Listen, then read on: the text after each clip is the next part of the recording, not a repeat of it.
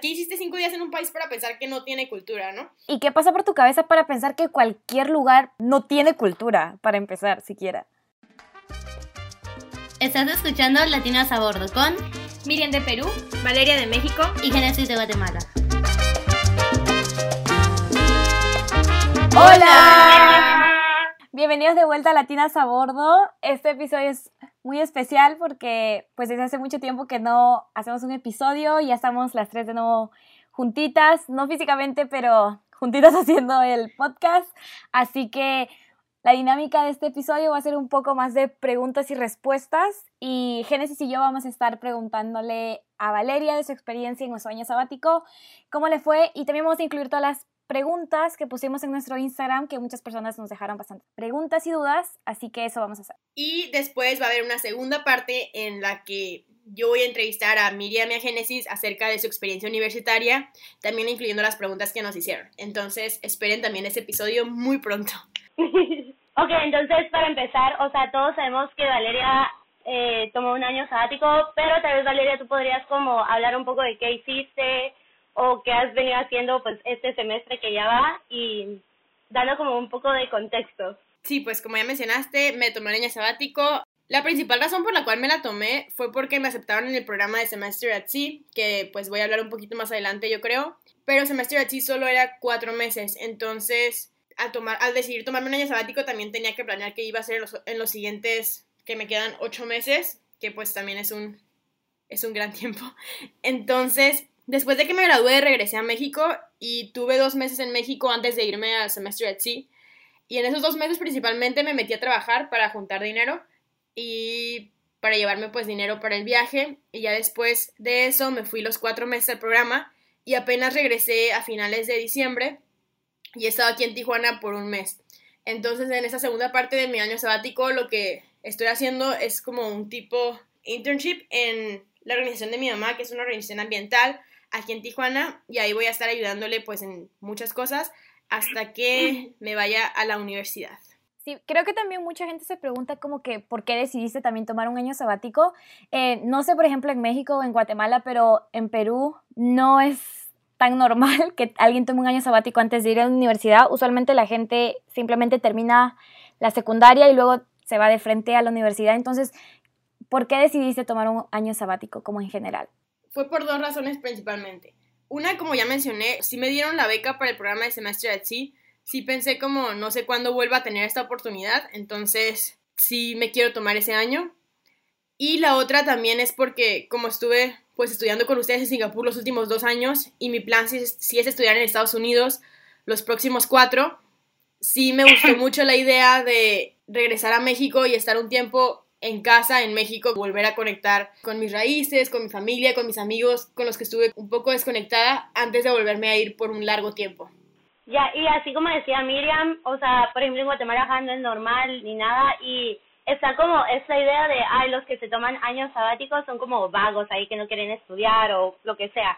Y pues no sé, pero me imagino que en sus países igual. Entonces, ¿cómo fue que se lo tomaron especialmente tus papás o pues, tu familia o amigos en general.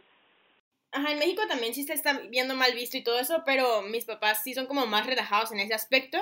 Mi mamá sí estaba preocupada de la universidad, pero no tanto por que fuera una pérdida de tiempo el año sabático, pero ella sabía que cuando estábamos en Singapur, pues nos ayudaban mucho a aplicar a la universidad con el proceso y todo eso. Entonces me había dicho mucho que pues aprovechar esa oportunidad de que nos estaban ayudando. Y pues le daba miedo que si no aplicaba a la universidad, me tomaba un año sabático y luego como intentaba yo aplicar como sola, pues no, no me iba a ir tan bien o no me iban a aceptar las universidades y luego qué hacía. Entonces, por ese lado, sí, cuando le mencioné lo del año sabático, sí me dijo que no me lo tomara, que pues aplicara a la universidad porque pues ya para que diera como el salto de Singapur a Estados Unidos.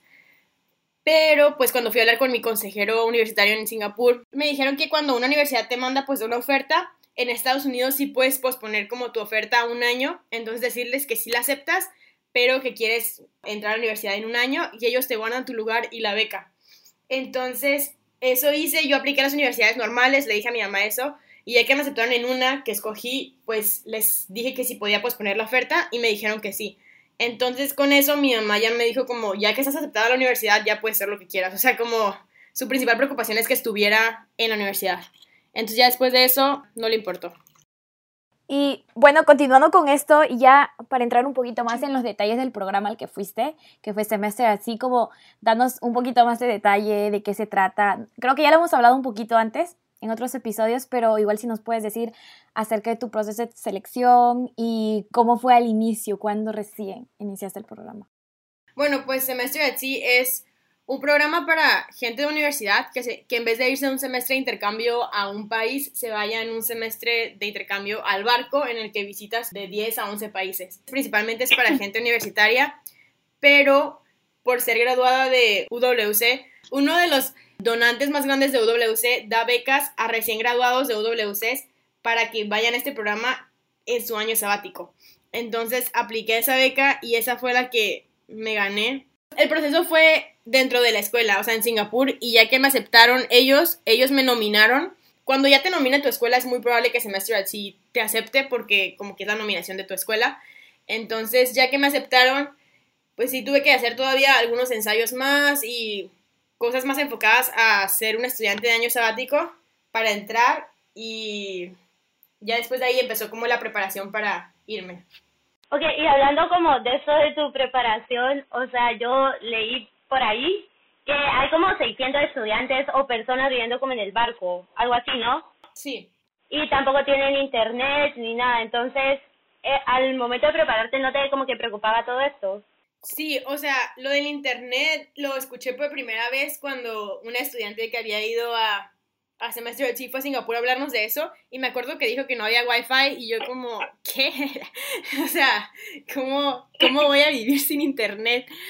Entonces, sí lo pensé y luego decían que lo único que teníamos era un correo electrónico y que ese iba a funcionar todo el tiempo. Entonces, yo sí me, me mentalicé para literalmente no tener internet a menos de que estuviera como en un país. Entonces como que medio me resigné para literal tener cero internet, o sea, me preparé para lo peor. Y cuando llegué ahí me dijeron que teníamos 7 minutos de internet ilimitado al día y luego aparte 50 megabytes como de internet, que, o sea, no es nada la verdad, pero te sirve para mandar mensajes de WhatsApp y así, que era como algo que no tenía contemplado. Entonces, la verdad, pues estuvo mejor de lo que me esperaba. Sí, y también uh, recuerdo que nos dijiste que, o sea, cuando estás en el barco no es solo que te vas como que tipo de vacaciones a distintos lugares, pero también tomas clases. Entonces, y también como que bajas a ciertos países y como los vas a visitar. Y también como que está un poco relacionado a veces con las clases que tomas. Entonces, también cuéntanos un poco qué clases tomaste, cuáles te gustaron más, cuál, fue la experiencia de también estudiar en un barco. Sí, bueno, ahí sí fue un poco diferente a cómo me lo esperaba. Me preocupaba cómo mantener todo, hacer así eso mientras viajaba. Y al final cuando llegué, la verdad me di cuenta que la carga no estaba como tan difícil y algunas clases eran como muy diferentes a cómo me las esperaba. Entonces, tomé una clase de globalización, que esa sí fue de mis clases favoritas porque pues hablábamos de la globalización en todo el mundo y eso lo íbamos viendo en cada país que íbamos. Entonces, por ejemplo, en todas las clases tienes un proyecto que incluya de una u otra forma algún trabajo que tienes que ver en cada país. Entonces, por ejemplo, en mi clase de globalización nos dividimos marcas. A mí me tocó Starbucks. Entonces, mi tarea o mi trabajo final era, cada vez que viera un Starbucks en cualquier país que estuviera, tenía que tomarle una foto y marcar la ubicación y tomar el precio. Entonces, uno, pues al final del semestre y todo eso, presenté yo con otro compañero nuestros resultados y ahí ves como una marca americana ha estado como presente en todo el mundo, como en qué países no está presente y por qué, y también cómo analizar los precios y por qué en algunos países está más caro, en otros no y así. Entonces, ese sí fue un trabajo que me gustó mucho porque analizamos marcas como Coca-Cola que estaban en todos lados, en todo momento y así. Sí me gustó mucho eso. Luego tomé otra clase de oratoria, como hablar en público, y tomé otra clase de medio ambiente, tipo e, ética ambiental, donde analizábamos como diferentes cosas. Entonces las clases sí estaban muy bien, pero sí estaban como muy centradas alrededor de Estados Unidos, porque los maestros y los de la mayoría de los estudiantes eran americanos. Entonces casi siempre, casi todos los casos de estudio y todos los ejemplos y todo que veíamos eran de Estados Unidos. Y eso sí no estaba acostumbrada porque pues en Singapur y en UWC siempre los ejemplos eran de todos los países. Entonces sí estuvo raro eso. No, sí, se escuchan súper interesantes sus cursos, Valeria. O sea, yo también como que eso de, de que esté muy central en Estados Unidos como que también lo he visto un poco acá, pero pues tiene un poco de sentido, ¿no? Porque estamos en Estados Unidos. Entonces, lo que te voy a preguntar ahora es, o sea, ¿te creaste algunas expectativas en tu proceso de preparación? ¿Creaste como expectativas o no? Y si las creaste, ¿se te cumplieron o no? Pues supongo que sí hice expectativas acerca de... Sí sabía que el barco en su mayoría iba a ser de estadounidenses. Tal vez sí llegué a pensar que me iba a como integrar más con los estadounidenses de lo que me integré.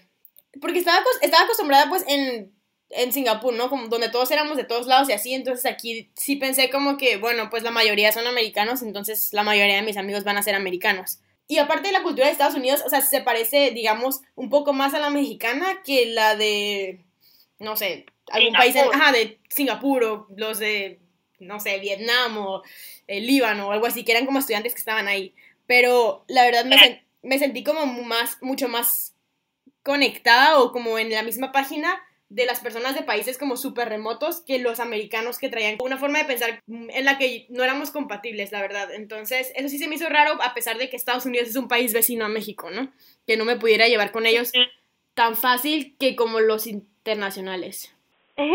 Sí, yo creo que eso tiene que ver un poco con que, como con los internacionales, igual y son como los extraños, ¿no? Los que no conocen a los demás, se me hace. Por ejemplo, los estadounidenses compartían cultura y todo y con los internacionales, aunque no compartían lo mismo, pues pues compartían no ser de la cultura estadounidense. sí tiene sentido. No, pero como yendo por ahí también, y obviamente creo que eso también como contribuye con la cómo te sentiste como que en general quizás al, al final del, del, semestre o de los cuatro meses. Entonces también como que quisiera saber cuáles fueron tus mejores experiencias y peores experiencias, que en cualquier nivel, ya sea en tus cursos, en alguna clase que tuviste, igual en alguna experiencia cuando fuiste a algún país y alguna mala experiencia, no sé, gente. La verdad, los viajar en los países y todo eso sí fue me gustó muchísimo porque creo que en Singapur aprendí un poquito más a cómo viajar. Entonces, como mencionamos en el capítulo de los viajes, creo, que dijimos que la primera vez que viajamos a un país no sabíamos nada, que fue Sri Lanka, ¿no? Que no investigamos nada. o sea, fuimos con la mente en blanco sin saber qué onda.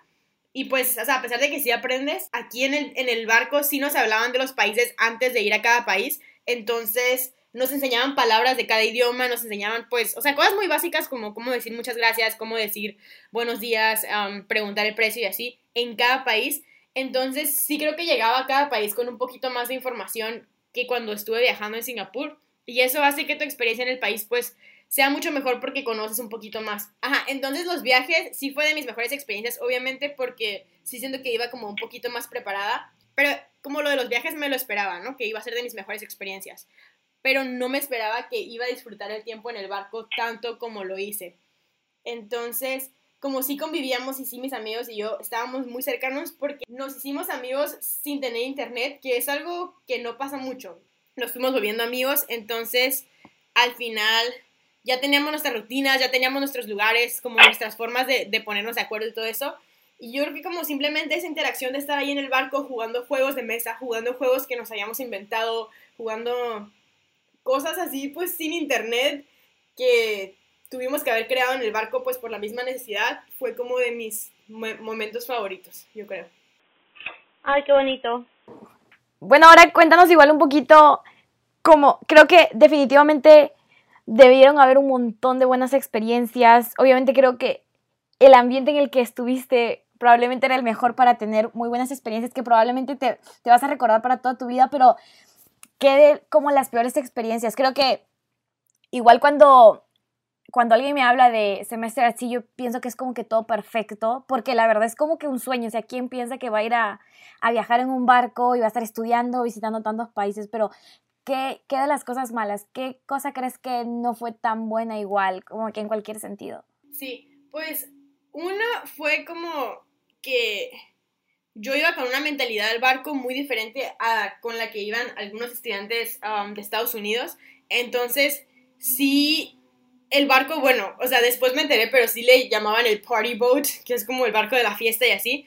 Entonces, mucha gente sí iba con la idea así con su idea y meta principal, que es como salir de fiesta y emborracharse en cada país en el que vayan. O sea, sí tienen como mucho esa idea. Y a pesar de que obviamente sí me gusta salir de fiesta y sí me gusta como todo eso, a veces sí era difícil conectar con la gente o, por ejemplo, después de cada país teníamos como sesiones de reflexión donde nos hacían equipos con gente aleatoriamente, ¿no? Entonces me tocaba hablar con gente que tal vez no me llevaba y ahí todos, era un espacio muy padre para que todos discutiéramos acerca de lo que habíamos visto en los países, lo que nos había gustado, lo que no y así. Entonces era muy difícil para mí escuchar que la gente, o sea, de los países se llevaban cosas tan superficiales por lo mismo de que no tenían interés en aprender de los países. En momentos, por ejemplo, en el primer país que visitamos era Polonia y en mi grupo de reflexión sí me tocó que una estudiante sí dijo que, que no le había gustado Polonia, que no había visto nada y que Polonia no tenía cultura. ¿Qué? O sea, uno, aunque lo pienses, o sea, bueno, está mal obviamente, pero otro, pues no lo dices, ¿no? O sea, como que esas cosas sí me enojaba que no tenían respeto por nada, o sea, no sé, o sea, ¿qué hiciste cinco días en un país para pensar que no tiene cultura, no? ¿Y qué, ¿Y qué pasa por tu cabeza para pensar que cualquier lugar puede, o sea, no tiene cultura, para empezar, siquiera? Exactamente. Y por ejemplo, en otro país que visitamos, visitamos Croacia y fuimos a la ciudad de Dubrovnik, que fue donde fue grabado Game of Thrones. Juego de Tronos. Sí, entonces fuimos ahí y ese programa fue grabado en las, como en el, en el Old Town, en la ciudad, como en el centro viejo. Entonces, cuando fuimos, la verdad sí estaba como muy, muy, muy turístico y había muchos turistas que solo iban ahí por la serie y no tanto como por querer visitar la cultura, todo eso, ¿no? Entonces, sí fue como un shock muy grande para mí y para todos, ¿no? Que visitamos porque yo hasta me sentía tipo en Disneylandia, o sea, de tanta gente que había y tan turístico que estaba, ¿no? Entonces cuando regresamos, pues en la sesión de reflexión y todo, obviamente todos estaban hablando de eso, pero pues sí llegaron a decir como Croacia no tiene cultura, o sea, la cultura como que no tiene y lo único que tienen es lo de Juego de Tronos, que también se me hizo otro comentario como súper... Entonces ahí sí levanté la mano y dije como, una cosa es que no hayas podido ver la cultura porque por como la presencia tan grande de, de, Juego de Tronos ahí, pero eso no significa que no haya cultura, o sea, es simplemente que no la pudiste ver porque estaba lo otro muy fuerte. Sí era a veces muy difícil lidiar con la mentalidad que tenían y eso sí, a veces como que hacía que mi experiencia no fuera tan agradable, yo creo. O sea, sí se escucha como súper mal que la gente no lo entiende y todo, pero igual siento que era como un aprendizaje para ti igual para aprender a apreciar más las culturas viendo que otras personas no lo hacían. Como decís que, por ejemplo, te pusiste a defender Croacia y todo, entonces, o sea, sí, qué mal que la gente no sepa apreciar o valorar, pero al mismo tiempo, pues, bien por ti. Sí, sí, sí, entre más desinterés tenían, como más interés me daba a mí de aprender, ¿no? De eso. Ajá, tú una ganadora con esto. o sea, tuviste por ejemplo, este es un aprendizaje, también como ya hablaste de, de lo que aprendías como en tus clases de globalización y todo, y podrías como mencionar tu mayor aprendizaje o uno como que se te va a quedar hasta viejita. Mm, uy, un aprendizaje que me va a llevar hasta que sea viejita. una como una lección de vida, pues cuando estaba en Tijuana antes de salirme por primera vez, irme a UWC y todo, sí me consideraba como alguien extrovertido, pero a veces, como a veces sí era como introvertida, a veces era extrovertida, como que no me sentía completamente a gusto. Y yo creo que ir a Singapur sí fue como dar un paso muy grande, salir de mi zona de confort, pues de una manera increíble, pero también siento que de alguna u otra forma no me abrí como 100% con tantas personas, ¿no? Como con ustedes sí pude hacer un lazo súper grande y pues es el que ha continuado, ¿no? En el tiempo. Pero no creo que hice esos lazos tan fuertes con tantas personas. O sea, no creo que conecté tan fuerte como ustedes con tantas personas. Entonces, en el momento en que pues me fui al barco y todo eso, tuve la, o sea, me vi en mí la habilidad de conectar así con muchas personas, bueno, o sea, como con 15 personas o como con 10 personas, que fue como algo muy grande que no había podido hacer antes y poderme volver cercana tan cercana con personas que sí eran de una cultura diferente a la mía. Entonces, obviamente, como habíamos dicho, es más fácil conectar con los latinos, con los que compartes cosas, pero en el barco vi en mí la habilidad de conectar de una manera muy íntima con personas que eran de culturas pues 100% diferentes o completamente diferentes a la mía. Entonces, yo creo que la lección de vida aquí pues fue más como descubrir un lado de mí que no había descubierto antes y fue gracias a que estaba en un ambiente o en un ambiente completamente diferente a lo que conocía, en un ambiente fuera de serie, fuera de mi, de mi zona de confort. Y solo estando ahí es donde pude ver este otro lado. También en el barco y por lo mismo de que no había internet y así, se prestaron muchos espacios para que compartiéramos cosas que veíamos cerca del otro, percepciones que teníamos del uno del otro y las cosas que me dijeron a mí si eran cosas acerca de mí o lados o habilidades que yo no sabía que tenía o tal vez sí sabía que tenía pero no las había visto. Entonces, pues eso estuvo muy padre y la lección de vida es que cuando te sales del ambiente en el que estás, puedes llegar a descubrir una gran parte de ti que siempre estuvo ahí, pero simplemente no la viste porque nunca te había salido de tu mismo ambiente. No sé si tiene sentido. Claro, está muy bonito lo que has dicho. Aprobada. Va latinas a bordo. Ah, ok. Y como que con esta experiencia, yo sé que aún tu año sabático no ha acabado, obviamente todavía te quedan como cuatro meses hasta que vayas a la universidad, pero recomendarías, ¿qué le dirías a otras personas igual que están igual en su último año de, de colegio y están pensándola igual? Obviamente hay que tener mucho en cuenta, creo que no todo el mundo tiene las mismas oportunidades, pero creo que a veces un año sabático incluso te podría abrir mucho la mente y te podría como que tantos aprendizajes como los que has dicho, que igual son necesarios antes de ir a la universidad. Entonces, ¿tú recomendarías el año sabático a otras personas? Sí, o sea, la verdad es que sí lo como súper recomiendo, no solo lo recomiendo, digo que todos deberían de tomarse un año sabático. No tiene que ser, o sea, después de la preparatoria siento que es una buena oportunidad porque estás como en un periodo de transición entre una etapa y la otra, pero también he conocido de gente que se toma años sabáticos en medio de la universidad, o sea, no tiene que ser necesariamente en este momento, pero tomarte un año sabático en general, siento que sí es muy bueno porque, por ejemplo, así como ustedes o cualquier persona, estamos acostumbrados a estar estudiando todo el tiempo, ¿no? O sea, yo nunca he tenido un tiempo en el que no estoy estudiando y que no sean vacaciones.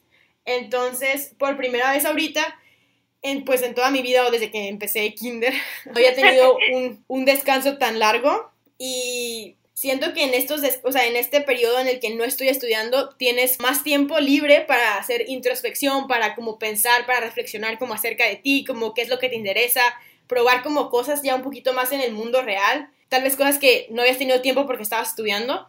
Entonces, siento que en el año sabático tienes la oportunidad de hacer eso y yo sé que obviamente la situación de, las de la mayoría de las personas es diferente y no todos tienen las mismas oportunidades, ajá, como de ir al barco. Afortunadamente tuve, pero si alguien está pensando en tomarse un año sabático y así, siento que lo primero, lo más fácil es como pensar de que me voy a ir de voluntario a un lugar lejos, ¿no? Como quiero irme a otro lugar como la mayoría del tiempo y, y viajar como todo el año entero y así. Y sí, no, o sea, como que no les recomiendo que hagan eso por todo el año. Sí bueno, como lo he podido hacer yo, siento que es un buen balance, o sea, tomar un tiempo de tu año sabático para así viajar en diferentes países o en un país o en algo diferente para que conozcas algo diferente a tu país, pero también siempre es muy importante que dejes un tiempo para estar en tu país, en tu ciudad, pero sin estudiar, que es algo que nunca has hecho. Por ejemplo, yo siempre he estado como interesada en el medio ambiente y es algo que en realidad quiero estudiar. Cuando entré a la universidad quiero seguir estudiando medio ambiente y ahorita estoy pensando como tipo ciencias políticas con medio ambiente o algo así. Entonces, ahorita me metí a, me metí a trabajar, ¿no? Con la organización de mi mamá, que es una organización ambiental, y pues ella tiene mucho contacto con gente que trabaja en el gobierno, en el medio ambiente. Entonces, ahorita, o sea, llevo nada más un mes y he tenido como la oportunidad de platicar con personas que están haciendo lo que yo quiero hacer y ver tipo cuál es su trabajo, como qué hacen y así. Entonces, también te ayuda a explorar como en qué quieres trabajar, porque una cosa es las materias que vas a estar estudiando en la universidad y otra cosa es después de que te gradúes de la universidad, qué vas a hacer o dónde vas a trabajar. Entonces siento que el año sabático también es una buena oportunidad para ver como una probadita del mundo real de cómo va a ser en realidad cuando ya termines de estudiar la carrera o algo así. Me encanta. Conclusión, todos tomémonos un año sabático. Bueno, nosotras que ya estamos en la universidad, al medio nos tomamos un año sabático. Nosotras que ya empezamos mal, aún hay oportunidad de reivindicarnos. Gracias Valeria por, por venir al show hoy. un honor. ¿A compartir esta sabiduría, de verdad lo apreciamos y yo sé que todos los latinos a bordo allá afuera lo aprecian. no, de verdad, qué bonitas palabras. Creo que a veces, bueno, voy a dar mi propia reflexión. no creo que a veces como que la gente tiene la oportunidad de hacer muchas cosas, de tener muchas experiencias, pero a veces creo que no hay mucha oportunidad tipo para compartirlo con otras personas. Y creo que estuvo, que es muy productivo que estemos aquí hablando contigo y que tú también puedas soltarlo también. Creo que después de haber vivido tanto y no decirlo quizás tanto, creo que sería fue un buen momento para que tú nos digas y nos cuentes. Gracias. Y también para los que nos están escuchando, o sea, ahorita como siento que cubrimos preguntas un poquito más generales, pero si ya tienes como preguntas mucho como más específicas, o sea, ya sea acerca del programa o preguntas que no resolvimos, como saben, siempre nos pueden, nos pueden escribir a nuestro Instagram que tenemos, que es Latinas a Bordo. Em, entonces nos pueden mandar un mensaje ahí con cualquier pregunta que sea del año sabático y así, y pues ahí les puedo contestar como más a detalle las preguntas que tengan o las dudas o los miedos o no sé. Entonces también siempre está esa oportunidad. De nuevo, gracias Valeria por compartir. Y, y, también como que a la gente que nos va a escuchar, eh, Gracias por ser tan pacientes igual. Creo que nos no hemos eh, publicado un episodio hace mucho tiempo y como que hubieron como que muchas razones que contribuyeron, pero gracias por como mantener escuchándonos. Hemos visto algunas de nuestras estadísticas y nos hemos dado cuenta que no nos han olvidado. Así que estamos muy felices. Amo, amo. Los amo a todos. Y si no nos siguen en Spotify, o sea, recuerden suscribirse ahí ponerle al follow para que les llegue como cada vez que subimos un nuevo episodio. Porque aunque no hemos subido seguido, sí vamos a subir. O sea, no, ese, ese podcast no se va a morir. Lo vamos a continuar. Va a morir. Está reviviendo de sus cenizas. No, sí, suscríbanse especialmente ahorita que ya van a salir dos al aire, entonces. Nos vemos la próxima semana con la entrevista a Miriam y Génesis acerca de cómo es la vida en Estados Unidos y todos esos secretos que quieran saber. Ah. Adiós. Adiós.